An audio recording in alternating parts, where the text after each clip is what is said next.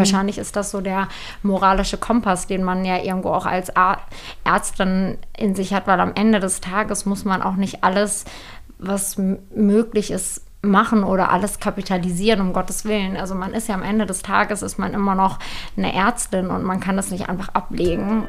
Hallo, ihr hört 5 zu 1, den Podcast von Mit Vergnügen.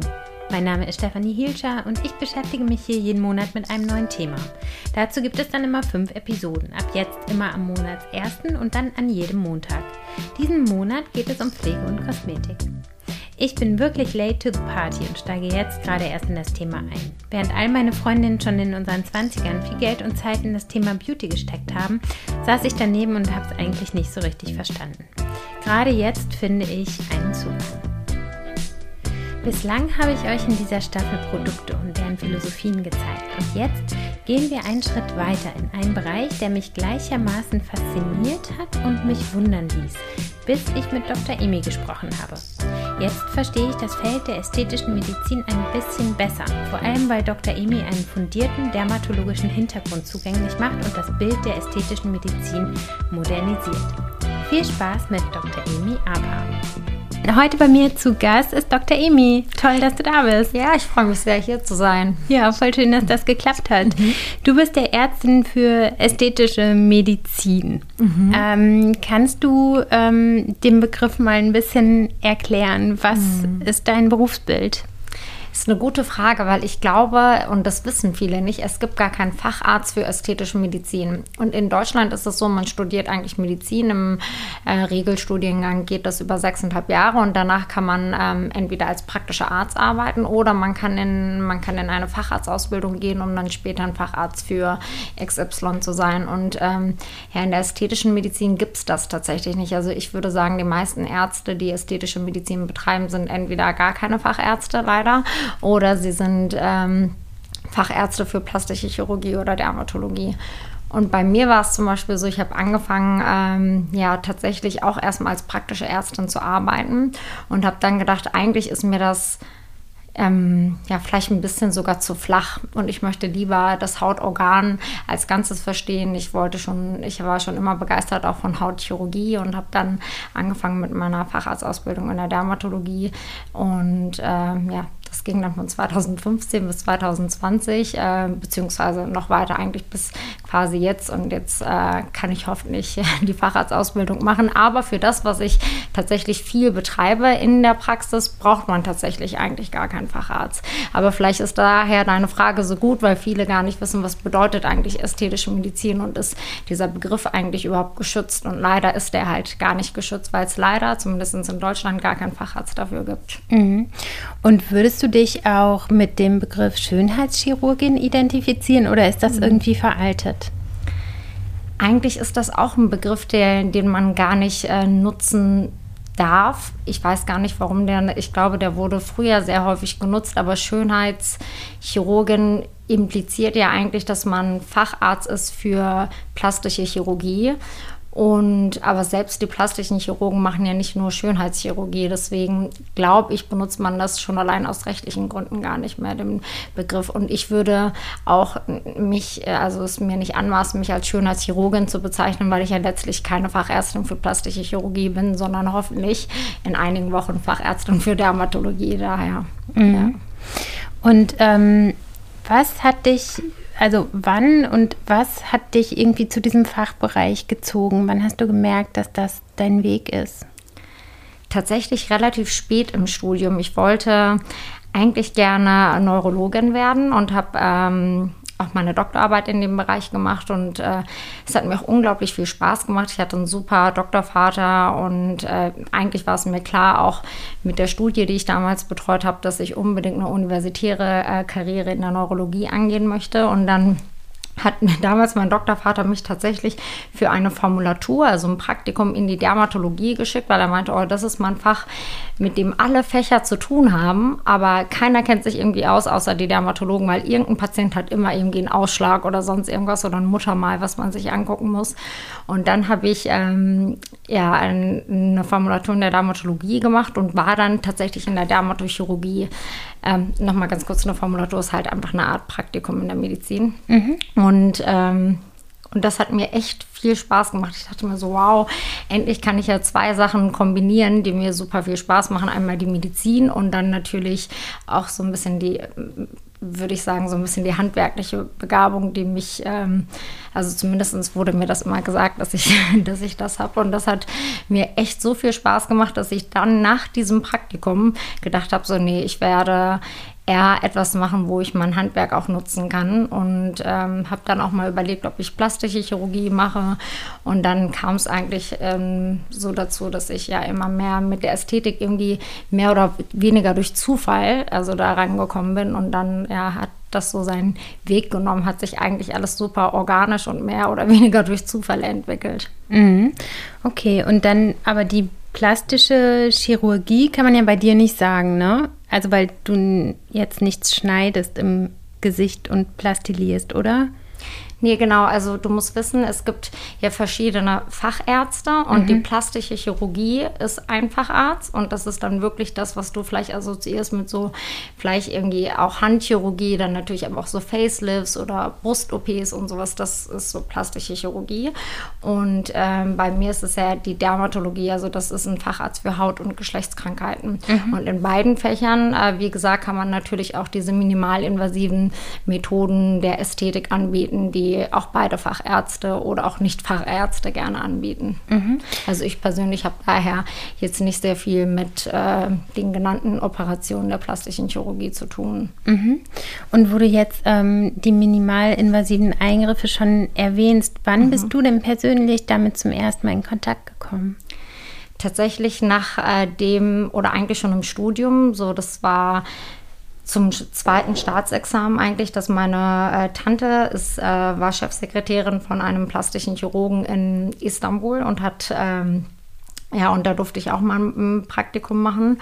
Und über ihn bin ich auch an einem Praktikum äh, in Seoul in Korea rangekommen und hab, hatte dort super viel mit irgendwie Botulinum, also Botox und Fillern zu tun oder ähm, kleinen hautchirurgischen Eingriffen.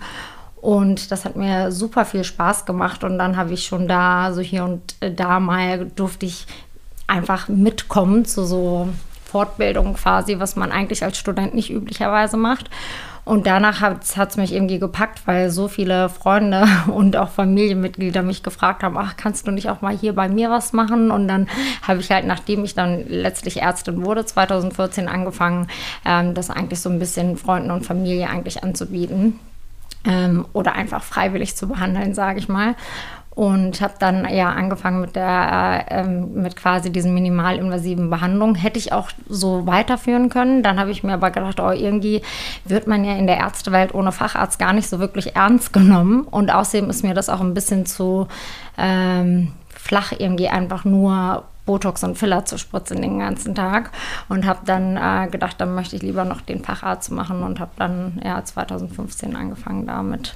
Mhm. Genau. Was würdest du sagen, ist heutzutage das gängige Schönheitsideal? Kannst du das definieren? Ja, also ich würde sagen, das Schönheitsideal ist ja wahrscheinlich auch sehr abhängig davon, wo man lebt und äh, ich würde sagen, hier ist der sicherlich anders als in Asien, aber ich glaube, was man grundlegend auf jeden Fall sagen kann, ist, dass die, das Ideal wieder zu etwas Natürlicherem geht. Also das ist das, was mir aufgefallen ist. Viele, also die, wir kommen irgendwie weg von diesen gefrorenen Gesichtern und diesen überfüllten Gesichtern, die teilweise, ähm, ja, würde ich sagen, über Jahre sehr präsent waren in unserer Gesellschaft. Und das kommt immer mehr weg und bewegt sich eher zum natürlichen, sage ich mal in Anführungsstrichen, würdevollen Altern, was sicherlich auch Behandlung beinhalten kann, aber eben auf sehr natürliche Art und Weise. Mhm. Und wenn jetzt eine Kundin oder ein Kunde zu dir kommt, kommt das dann schon mal vor, dass die sagen, ich möchte gerne aussehen wie? Also gibt es da so Beauty-Vorbilder? Also wenn ein Patient oder eine Patientin zu mir kommt, dann ist es eigentlich schon eher so, dass viel mehr mit einem bestimmten Leidensdruck gesprochen wird oder eigentlich eher mit ähm, eher so Attributen wie ich sehe oder ich sehe irgendwie müde aus oder ich fühle mich schlaf äh, und äh, oder habe fahle Haut, aber sowas wie ähm, dass irgendwie ein Bild gezeigt wird von einem, sage ich mal, Promi oder so. Das habe ich wirklich vielleicht zweimal in den letzten sieben, acht Jahren erlebt. Das passiert wirklich selten. Aber komischerweise werde ich auch bei jedem Podcast, wo ich war, diese Frage immer wieder gestellt, weil ich glaube, dass das früher wahrscheinlich sehr häufig so war. Ich glaube, weil die Menschen damals vielleicht auch gar nicht wussten, was es überhaupt für Behandlungsmöglichkeiten gibt. Und jetzt sind die Leute viel, viel aufgeklärter. Die wissen schon, was möglich ist und können daher schon relativ gut artikulieren, was sie eigentlich von dem Arzt möchten oder von der Ärztin. Mhm. Und wenn jetzt jemand kommt, der so ein bisschen unrealistische oder verschrobene Wahrnehmungen oder mhm. Wünsche hat, ähm, wie gehst du denn dann in so eine Beratungssituation? Also wie mhm. gehst du damit um, wenn du eine andere Meinung hast? Ja, das ist auch wirklich eine gute Frage, weil ich finde es auch nicht so einfach tatsächlich, weil es ist so ein schmaler Grad zwischen, hey, ich möchte dir eigentlich helfen und dir sagen, dass das äh, einfach nicht der Realität entspricht, was du mhm. da gerade sagst. Ähm, und, und vielleicht schon fast ein bisschen, also man möchte ja auch nicht überhaupt nicht beleidigend sein oder so. Ne? Und das ist so ein schmaler Grad, finde ich. Deswegen, äh, und das wäre für mich das Schlimmste, wenn eine Patientin ähm, die Praxis verlassen würde mit so einem schlechten Gefühl. Daher ist es bringt das schon eine sehr, ein sehr langes Berat, äh, also, oder eine sehr lange Beratung mit sich. Und da muss man einfach, finde ich, so ein bisschen diesen Vibe einfach aufnehmen und gucken, wie ist die Patientin, steckt da vielleicht was anderes hinter. Weil ganz häufig, wenn man die Menschen reden lässt, dann beantworten sie häufig ihre Fragen auch schon selber. Und mir ist äh, aufgefallen dann so, dass man das dann zu einem bestimmten Zeitpunkt, wenn halt auch die Stimmung da ist, dann auch ruhig eigentlich direkt ansprechen darf. Vor allem auch als Ärztin. Da kann man auch sagen, so Mensch, sag mal, meinst du echt, dass das gerade das ist, was dich stört oder steckt da gerade irgendwas anderes hinter?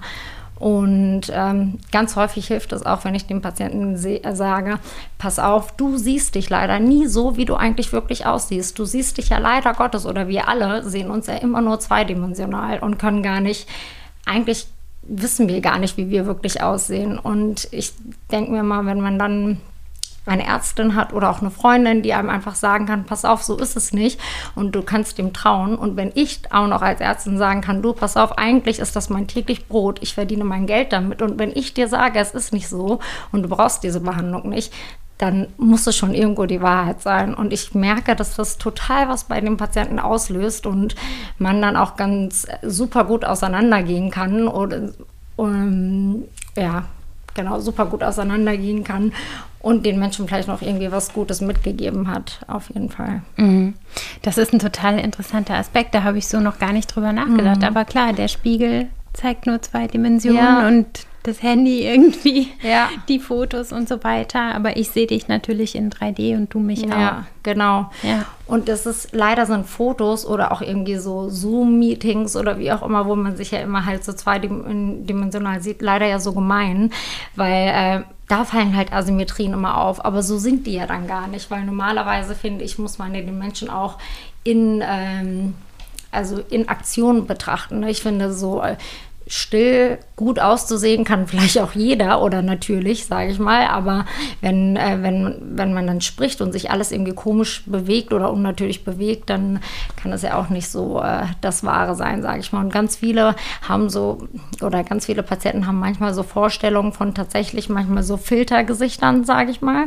Und ich denke mir so, ja, das sieht dann aber vielleicht okay aus in Ruhe, aber sobald man dann anfängt zu sprechen und sich alles so unnatürlich bewegt, dann kann das ja auch manchmal super äh, grotesk, finde ich, aussehen oder so unmenschlich. Und ich glaube, das, äh, das kann ich dann mal ganz gut äh, widerspiegeln. Mhm.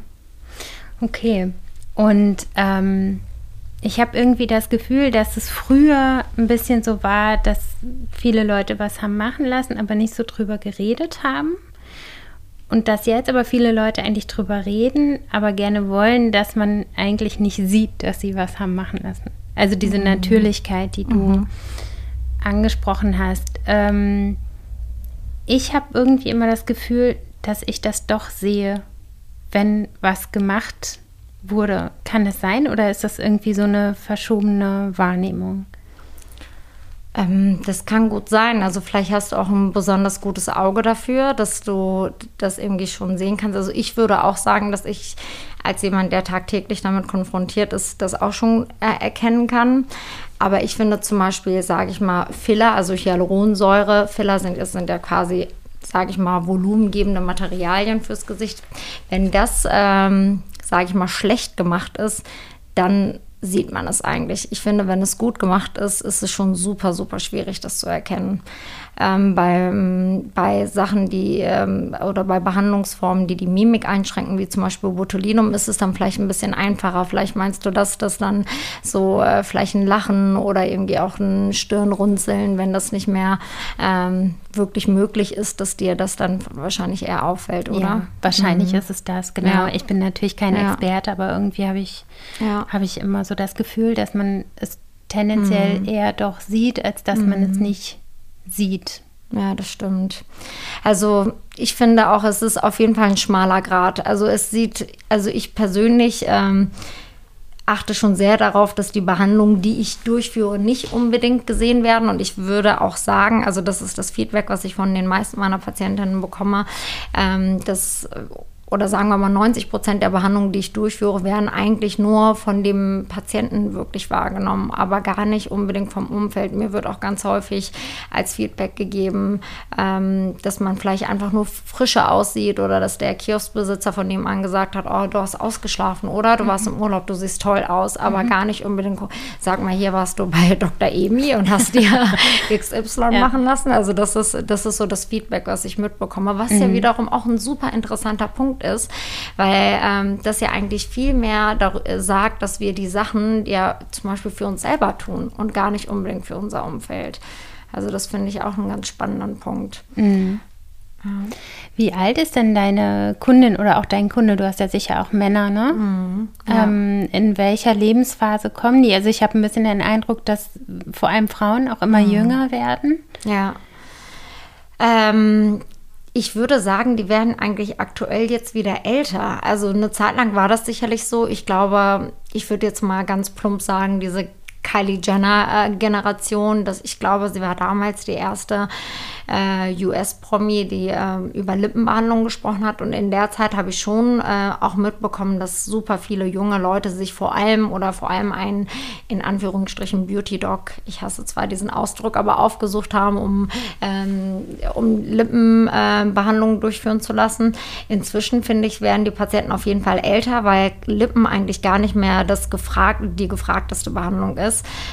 Ähm, ich würde sagen, die meisten meiner Patienten sind zwischen 30 oder ja, zwischen 30 und 55, würde ich so sagen. Ich habe natürlich auch ältere, ich habe auch ein paar jüngere dabei, ähm, aber da geht es auch gar nicht mehr so doll tatsächlich um Lippen, was ganz spannend ist. Also ich habe zum Beispiel super viele natürlich äh, typisch dermatologische Patienten unter 30, äh, die eine Akne vulgaris oder eine Rosatia oder so haben. Das hat man ja ähm, in, so würde ich sagen, zwischen 20 und 30, gerade hormonell bedingt ja auch häufiger. Also jetzt nicht dieses Teenager hormonell bedingt, sondern dass man irgendwie die Pille absetzt und die Haut schlechter wird und so weiter. Und ab 30 fängt eigentlich äh, das Patientenklientel an, was äh, vor allem ja mit Anti-Aging-Wünschen dann zu mir kommt.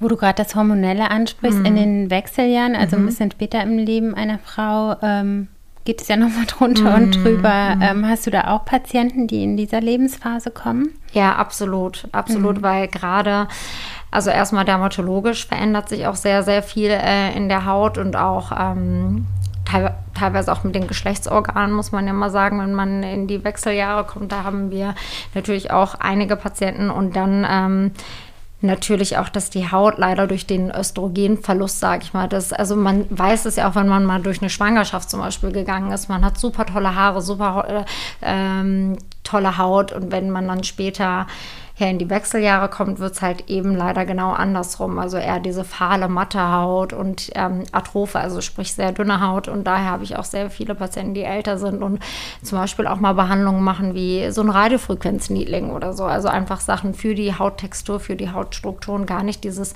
klassische, sehr plumpe, okay, ich brauche jetzt Botox und Filler, weil gerade in dem Alter will man das ja eigentlich nicht, weil wir hören ja immer wieder den Begriff würdevoll altern.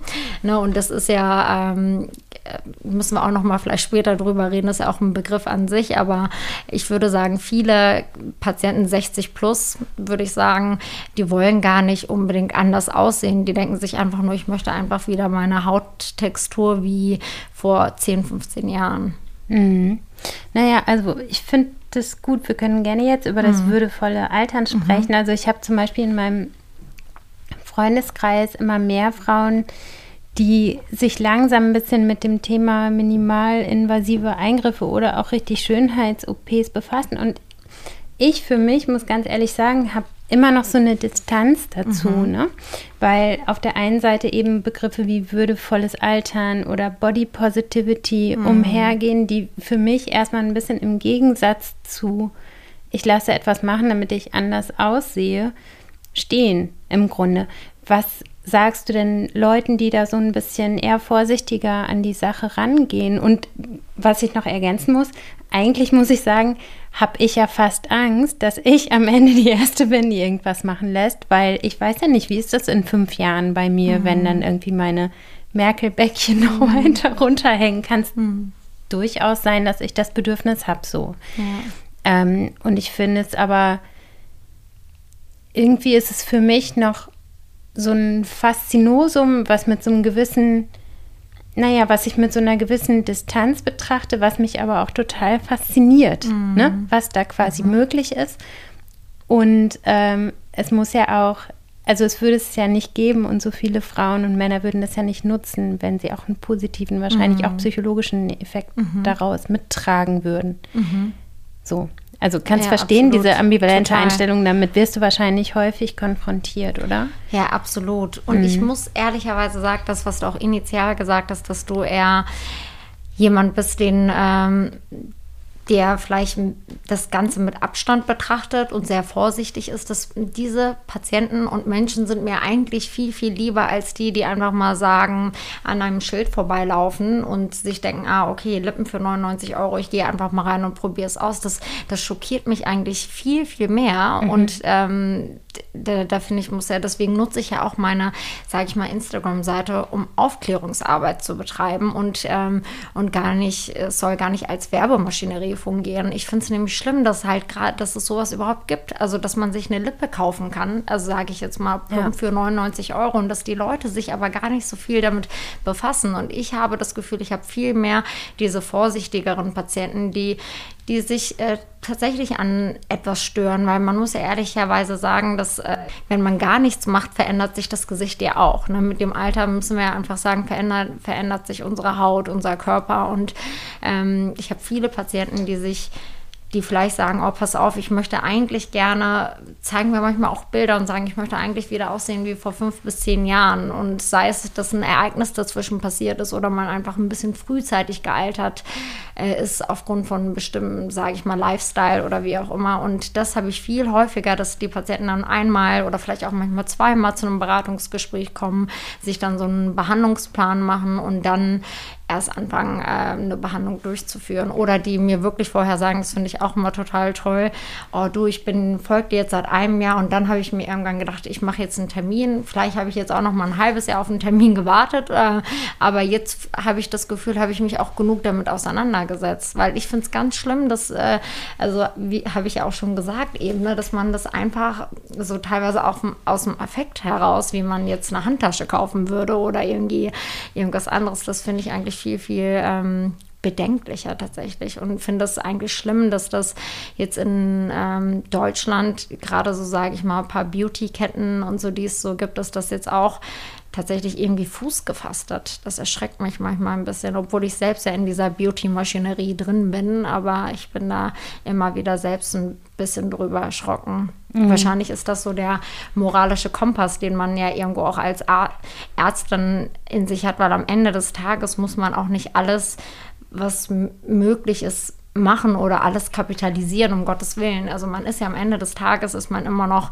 eine Ärztin und man kann das nicht einfach ablegen. Und daher finde ich, ähm, finde ich manchmal diese Entwicklung tatsächlich auch bedenklich und finde es eher gut, dass ich dann Patienten vor mir habe, wie du dich jetzt auch beschrieben hast, ähm, die einfach mal das ein bisschen mit Distanz und Vorsicht äh, erstmal betrachten und dann irgendwann schauen, ob es was für einen ist oder nicht. Mhm. Und wie würdest du dann Body Positivity, würdevolles Altern dann eben doch mit diesen Eingriffen in Einklang bringen? Also gibt es da einen Weg, quasi beides zu vereinen? Wir leben nun mal in einer ähm, Gesellschaft, wo, das muss man ja einfach sagen, wo, wo einfach Wert gelegt wird, irgendwie auch auf Aussehen. Und man selber ähm, ist ja auch sehr, dass man, ich würde jetzt nicht sagen, dass wir alle irgendwie besonders schön aussehen wollen, aber es ist schon so, dass jeder Mensch möchte sich ja wohl in der Haut fühlen. Und, das, ähm, und daher finde ich, kann man, und es ist, äh, genau, also da, und wenn man, ähm, sage ich mal, gar nichts macht, dann verändert sich ja das Gesicht auch. Und ich glaube, oder sagen wir mal auch die Aufklärung darüber, dass man äh, vor 20 Jahren nicht so doll auf Sonnenschutz geachtet hat. Und ich glaube, nicht jeder Mensch altert auch gleich. Es gibt nun mal auch dieses frühzeitige Altern. Und man kann sehr wohl auch würdevoll altern mit bestimmten Behandlungsmaßnahmen. Die müssen nicht immer eine Volumengabe bedeuten oder eine Reduktion der Mimik, sondern es kann ja auch sein, dass man einfach was für sich und für seine Haut macht ähm, und trotzdem dabei würdevoll. Also ich finde, ich finde das eigentlich ähm, schade, dass das, äh, warum sollte es denn was Würdeloses sein, wenn man was für sich tut in der Branche? Also wiederum sind ja so Zahnbehandlungen, die sind da überhaupt nicht in Verruf geraten, aber Botox und Filler zum Beispiel, ja, total. Und das finde ich eigentlich so schade, weil jeder geht zum Friseur, jeder lässt sich, nicht jeder, aber viele lassen sich, lassen sich die Nägel machen, gehen zum Zahnarzt. Aber komischerweise wird dann äh, ganz streng darauf geachtet ähm, und manchmal auch mit dem Finger auf jemanden gezeigt, wenn man dann dann doch irgendwie äh, so minimalinvasive Behandlungen durchführen lässt. Das finde ich, ähm, das ich eigentlich schon fast ein bisschen paradox, muss ich sagen. Vielleicht liegt es aber auch gerade so ein bisschen auch an Deutschland, muss man sagen, wo es ja jetzt erst in den letzten zwei, drei Jahren nochmal einen ganz anderen Lauf angenommen hat mit ästhetischen Behandlungen. Also wir hängen ja in Deutschland, äh, was auch Behandlungstechniken betrifft, ja auch ein bisschen hinterher, was aber auch gut ist. Das mag ich an Deutschland, dass wir da so ein bisschen, sage ich mal, bodenständiger sind. Aber ja, ich finde, man sollte halt jeden Menschen immer leben und leben lassen. Vielleicht auch einfach das so zum Schluss. Es gibt sehr wohl Leute, die sagen, pass auf, ich möchte gar nichts machen und für mich ist das würdevolles Altern. Dann gibt es Leute, die sagen, ich mache immer mal wieder was und für mich ist das würdevolles Altern, was immer auch jemand möchte, das einfach finde ich, einfach sein lassen. Ne? Ich finde ich es immer schlimm, wenn man Leute so schnell verurteilt, egal was sie machen. Und ähm, ja, ich finde, da sollten wir uns eigentlich alle manchmal ein bisschen zurücknehmen und viel mehr auf uns selber schauen als auf, ähm, als auf andere Leute. Total. Also ich verurteile das auch mhm. null, wenn das jemand, mhm. also soll, ne, wie du ja. sagst, leben und leben lassen. Das ja. ist ja auch. Äh, für jeden eine ganz eigene und individuelle Entscheidung, in die man auch gar keinen Einblick hat. Mhm. Also wer mhm. weiß auch, was dahinter steckt, ne? genau. ne? warum das sozusagen jetzt entschieden wird und warum nicht. Wenn ich jetzt zu dir kommen würde, du mhm. sitzt mir jetzt schon eine Zeit lang gegenüber, ähm, was würdest du machen, um meine ersten Anzeichen des Alters so ein bisschen abzumildern, mhm. sage ich mal vorsichtig? Ähm, das hängt natürlich auch mit dem damit zusammen, was dich eigentlich stört, mhm. würde ich sagen. Ich glaube, das wäre zum Beispiel meine erste Frage, ob es denn überhaupt etwas gibt, was dich eigentlich stört an dir oder was du gerne ähm, in Anführungsstrichen, sage ich mal, verändert oder optimiert haben möchtest oder ja. Genau. Also bei mir ist es tatsächlich, ich sage immer Merkelbäckchen, ne? Ich mhm. merke so neben meiner äh, neben meinem Mund gibt es mhm. so zwei Striche, mhm. die nach unten führen und rechts und links die äh, Wangen sacken quasi wie so ein bisschen runter. Hm. Das finde ich schon richtig doof, muss ich sagen. Ja, aber ich muss auch ganz kurz sagen, das wäre mir jetzt überhaupt gar nicht so doll aufgefallen. Aber klar, jetzt, also wenn du es sagst, weiß ich, was du meinst, mhm. aber ähm, man guckt dich nicht an und denkt sich, äh, oh, woher kommen diese Mundwickel her oder so, um Gottes mhm. Willen. Ähm, ja. Aber wenn es das ist, was dich ähm, stört, dann könnte man halt erstmal, finde ich, immer wichtig herauszufinden, was ist eigentlich die Diagnose dahinter. Also wenn ich da jetzt ärztlich reingehe und dann muss man immer ja, schauen, woher kommen eigentlich diese Mundwinkel. Und das ist dann, finde ich, macht einen guten Behandler von einem vielleicht sage ich jetzt mal, nicht so guten Behandler aus, wenn man einfach herausfindet, woher, woher das kommt. Und bei dir, wenn ich das jetzt so sagen darf, äh, ne, liegt das daher, du hast eine relativ starke Kinnmuskulatur und mhm. das kommt halt daher, weil dein, weil du einfach ähm, ganz bisschen so einen Vorderbiss hast. Also es ist, äh, du hast ganz leicht so einen Überbiss. Und mhm. deswegen mhm. versucht deine Kinnmuskulatur auch deinen Unterkiefer ein bisschen nach vorne zu holen. Und wenn wir da zum Beispiel also zu schnell was machen würden, sage ich mal mit Botox, dann könnten wir auch tatsächlich die Physiologie deines Gebisses äh, vielleicht einschränken. Daher müsste ich das tatsächlich einmal untersuchen und gucken, ob wir da ähm, oder was wir da genau machen. Aber ich kann mir vorstellen, dass man auch zum Beispiel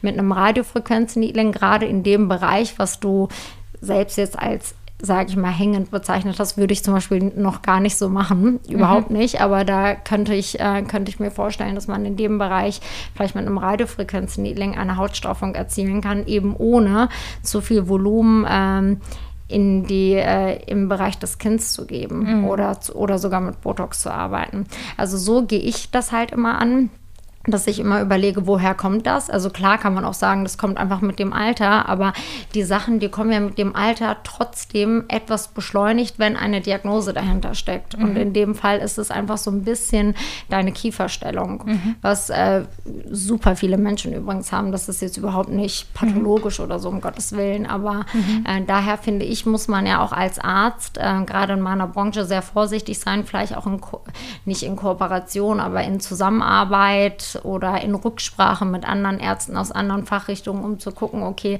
ist das überhaupt etwas, was wir mit Methode XY machen können.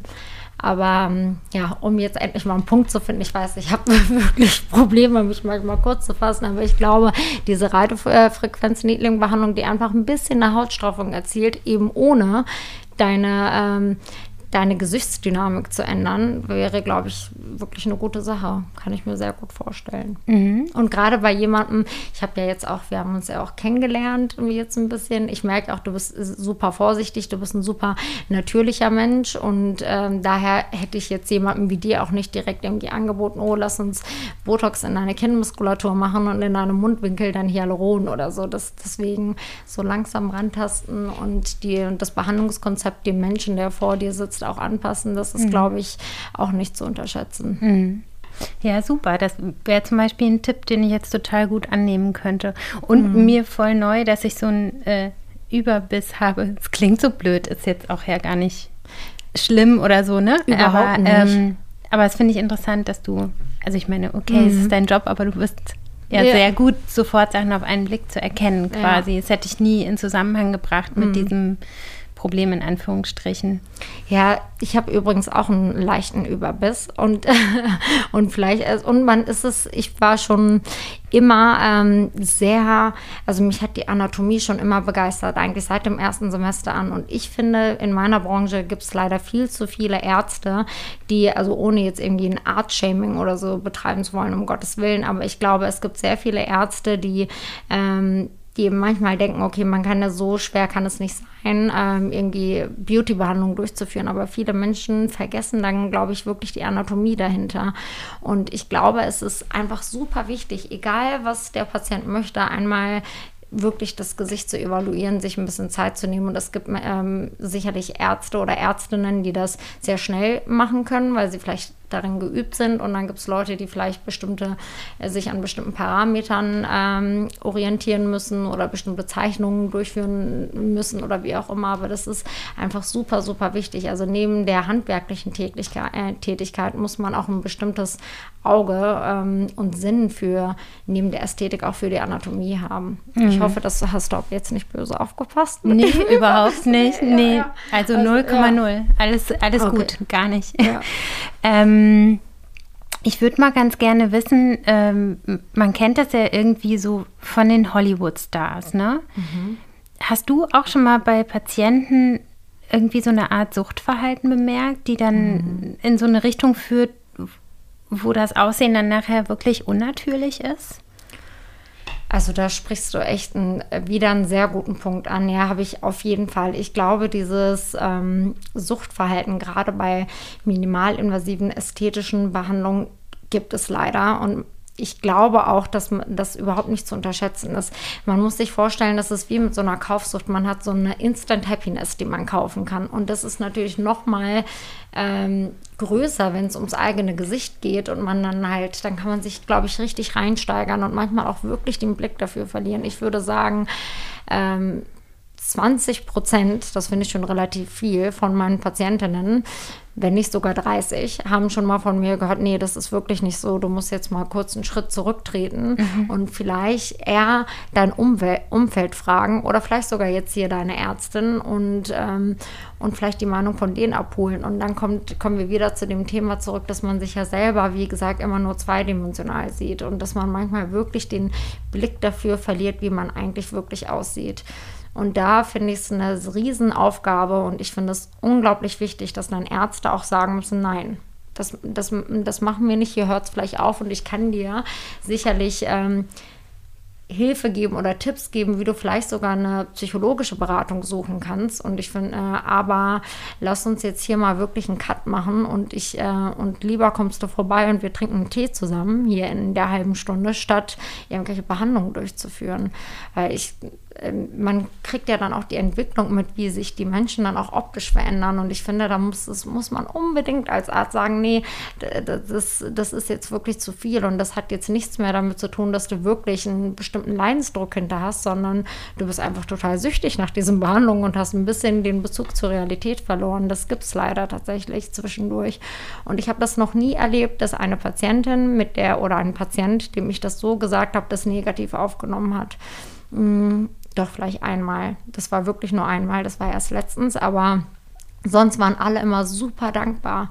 Und meistens, ähm, wenn sie dann irgendwie ein Jahr später oder so wiedergekommen sind, haben sie mir dann, ähm, haben sie sich dann häufig bei mir bedankt und meinten, oh, ich habe dann mit meiner Mutter oder mit meinem Partner drüber gesprochen und die haben dann gesagt, wow, du scheinst ja eine tolle Ärztin zu haben, die dir genau das gesagt hat, was wir ja eigentlich auch die ganze Zeit versucht haben. Nur hat es einen ganz anderen Impact auf den Menschen, wenn es wirklich die Ärztin sagt, die ja eigentlich in der Zeit locker Geld verdienen könnte oder ja, es kapitalisieren könnte. Aber wenn die dann einfach sagt, pass auf, ich möchte gar kein Geld von dir. Ich bin einfach nur deine Ärztin und ich nehme dich jetzt mal hier an die Hand und sage, nee, du musst jetzt aufhören. Ähm, irgendwie irgendwas in dir zu sehen, was gar nicht da ist. Hm.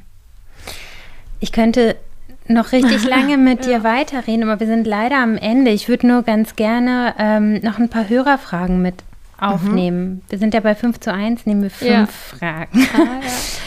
Was hältst du von der Bullhorn-Lift-Methode? Vielleicht kannst du auch kurz erklären, was das ist. Ja, das ist eine ähm, Methode, ein chirurgischer Eingriff, ähm, was man theoretisch als Dermatologe, aber auch als plastischer Chirurg durchführen kann, wo man die Oberlippe ähm, oder im Bereich der Nase ähm, einen Schnitt führt, um quasi die Oberlippe nach oben zu ziehen. Also was man ähm, also dadurch soll halt die Oberlippe voller wirken, ohne dass sie halt mit Füllmaterialien augmentiert, also voller gemacht wurde ich muss sagen, also man kann sich das ja wirklich vorstellen, wenn man die Oberlippe, ich zeig's jetzt mal hier, dir so mhm. nach oben zieht, dann äh, bringt man ja manchmal auch wirklich die Schleimhaut ja auch mit hoch, wenn es, wenn es jetzt mal übertrieben dargestellt ist. Und das ist, äh, das sieht super häufig total seltsam aus. Also man, man merkt einfach, dass dass das unnatürlich ist. Also ich kann schon verstehen, dass viele Menschen sich denken, ah, okay, der Abstand von Nase ähm, zu Oberlippe, also es gibt bestimmte äh, ästhetische Parameter, an denen man sich orientieren kann. Das sollte irgendwie meinetwegen ungefähr 1,5 Zentimeter sein, sagen wir mal, oder 1 Zentimeter. Und beim ähm, manchen Menschen ist die meinetwegen zu äh, lang, dann wünschen die sich immer diesen Bullhornlift, um diesen Abstand zu verkürzen und trotzdem die Oberlippe schmaler erscheinen zu lassen und äh, schmaler, sage ich schon, voller erscheinen zu lassen. Und das sieht ganz häufig einfach total seltsam aus, mhm. weil man darf, also man muss erstmal bedenken, so ein Schnitt geht natürlich mit einer Narbe einher. Das hast du dann im Bereich der Nase, wenn es gut gemacht ist okay, sieht man die vielleicht weniger, so ein, zwei Jahre später, aber ich finde die Lippenform und auch die Art und Weise, wie sich dann der Mund bewegt, wenn man spricht, sieht häufig super seltsam aus. Mhm. Und deswegen auch bei Hyaluronsäure ist es aber übrigens ähnlich. Wenn da der Mund zu voll gemacht wird und man plötzlich das beim Sprechen sieht oder kaum noch Zähne sichtbar sind, während man spricht, mhm. dann ist das ein genauso seltsames Bild. Also ich halte daher, ich sag mal so, ich habe einmal einen Bullhornlift gesehen, was wirklich gut gemacht war. Da dachte ich so, okay, wow. Mhm. aber ähm, sonst habe ich bisher keine so guten Ergebnisse sehen können. Vielleicht war es dann aber auch die falsche Indikation. Ich sehe es auch tatsächlich immer seltener, den Eingriff. Mhm. Also ich glaube, das wird nicht mehr so häufig durchgeführt, weil man viele ähm, Wünsche auch, sage ich mal, in Anführungsstrichen erfüllen kann mit äh, weniger invasiven Methoden. Eine Frage, die sehr häufig gekommen ist, äh, wie kriegt man einen Termin bei dir? Da ist ja immer alles voll, ne? mhm. ne? Ja, man muss sagen, es, es kommt immer darauf an, was man denn für einen Termin möchte. Also ich denke, so Behandlungen, Laserbehandlungen, die wir anbieten oder ähm, bestimmte dermatologische Behandlungen sind ein bisschen einfacher zu bekommen, würde ich sagen, weil die nicht nur ich, sondern auch meine Kollegin mit in der Praxis anbietet. Und bestimmte äh, Behandlungen, die quasi ähm, mich erfordern. Die sind ein bisschen knapper, weil natürlich am Ende des Tages auch mein Tag nur 24 Stunden hat und ich mir ist es in unserer Praxis ist es so, ich habe zwar natürlich Mitarbeiter, aber ich bin die einzige, die zum Beispiel eine Lippenbehandlung anbietet ähm, aktuell und daher ist es ähm, ja eben, glaube ich, ist es ist die Kapazität einfach nicht so sehr gegeben. Und ja, aber trotzdem finde ich es, also was ich, was mir persönlich wichtig ist bei der Frage, dass man bloß nicht denken soll, und das ist mir wirklich wichtig, dass nur prominente Menschen oder Influencer, Blogger irgendwie einen Termin bekommen. Ich wünschte manchmal, dass vielleicht irgendwie eine Kamera da stehen würde und man sehen würde, wie viele, was für Menschen eigentlich ein- und ausgehen und wer dann letztlich davon berichtet. Also es sind vielleicht, sage ich mal, fünf bis zehn Prozent meiner Patienten sind auf irgendeine Art und Weise prominent, aber der Rest ist es ja eben nicht. Und, und es wird natürlich berichtet nicht jeder Patient darüber, wenn der irgendwie bei mir war. Warum auch? Es ist ja auch was super Privates. Aber jemand, der nun mal das als seinen Job macht, tut es halt eher. Und dann kommt natürlich so eine verschobene Wahrnehmung bei den Menschen und manchmal vielleicht sogar Unmut äh, auf, warum bekommen dann nur Promi und Influencer einen Termin. Und ich denke mir, das macht vielleicht fünf bis zehn Prozent meiner, mhm. meiner Patienten aus. Und die meisten sind tatsächlich Stammpatienten. Und die haben natürlich bei, gerade wenn es um Folgebehandlungen geht und so weiter, natürlich irgendwie Vorrang. Ist ja auch klar, man kann ja nicht eine Behandlung mittendrin einfach unterbrechen ja. und sagen, man nimmt neue Patienten auf. Ja. Aber auch vielleicht was Positives. Wir haben ja die Praxis zum 1. Februar erst hier in äh, Berlin gegründet und wir sind gerade dabei, ähm, sowohl die Fläche als auch unser Team zu erweitern, sodass mhm. ich hoffe, dass wir bald mehr Termine zur Verfügung haben werden. Okay, und da geht man einfach über die Webseite im genau. Grunde, ne? Okay, ähm, was ist ein Lipflip? Ein Lipflip ist eine Behandlungsmethode der äh, Lippenaugmentation, also Lippen quasi, dass die schmolliger aussehen zu lassen mit Botulinum, also mit Botox.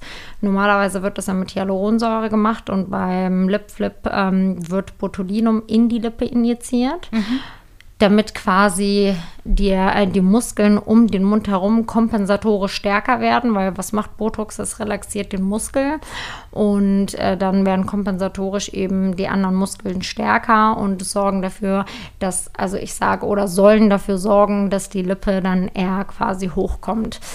Ähm, dass das wirklich funktioniert, ohne ähm, die Physiologie und die Funktion des Mundes zu beeinträchtigen, ist super selten. Also ich halte nicht so viel vom Lipflip. Okay. Ähm, kann man erblinden bei einer Hyaluronbehandlung bei Augenringen? Das werde ich auch super häufig gefragt. Ich glaube, weil mal ein, zwei Cases davon irgendwie an die Öffentlichkeit oder in die Öffentlichkeit übertragen wurden. Ich persönlich habe das noch nie von Kollegen gehört oder selber erlebt, aber ähm, es soll wohl mal irgendwann auf einer amerikanischen Fortbildung passiert sein. Ähm, das ist natürlich super, super selten. Wie hoch ist die Wahrscheinlichkeit, dass man eine Aspirin einnimmt und davon stirbt? Ne? Also es ist super selten, aber es kann natürlich passieren. Ähm, es hängt davon ab, mit welcher Methode im Bereich der Augen gearbeitet wird. Und dann müssen sehr, sehr viele unglückliche Momente aufeinander kommen, dass man dann mit der Nadel dann so tief gestochen hat, dass man aus Versehen eine Arterie äh, verletzt. Also ich möchte eigentlich gar nicht weiter ausfahren, weil es so selten ist, die Wahrscheinlichkeit, dass das passieren kann. Also ich biete das tagtäglich an seit acht Jahren ist mir natürlich nun, also was heißt natürlich, Nebenwirkungen können immer passieren. Ähm, und ich finde es super wichtig, dass man als Arzt dann auch, also dass die mal passieren, damit man äh, lernt, damit umzugehen. Aber Erblindung habe ich wirklich noch nie erlebt oder auch von äh, Kollegen irgendwie gehört. Kannst du einen guten Sonnenschutz empfehlen? Ich sage mal so, äh, man braucht auf jeden Fall einen hohen Lichtschutz, also sagen wir mal einen Lichtschutzfaktor von 50, um, äh, damit man halt nicht so häufig nachcremen muss. Und dann vielleicht auch einen Lichtschutz, ein bisschen darauf achten, äh, aus was besteht der, was sind für Inhaltsstoffe drin.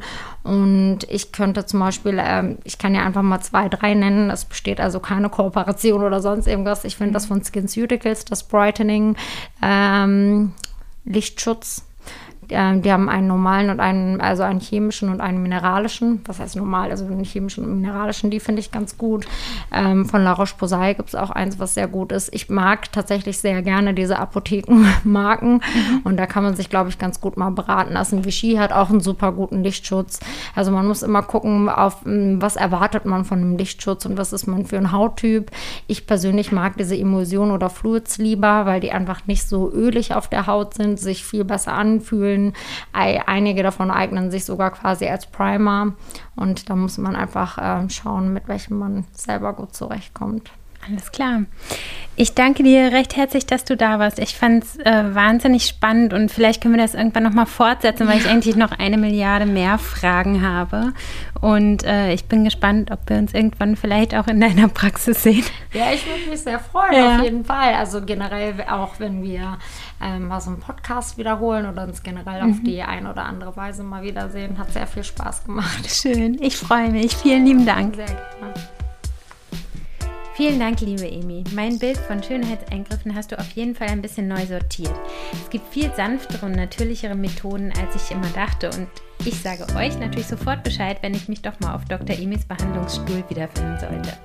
Das war's mit der Staffel zu Pflege und Kosmetik. Im September geht es um nachhaltige Brands. Bis dann!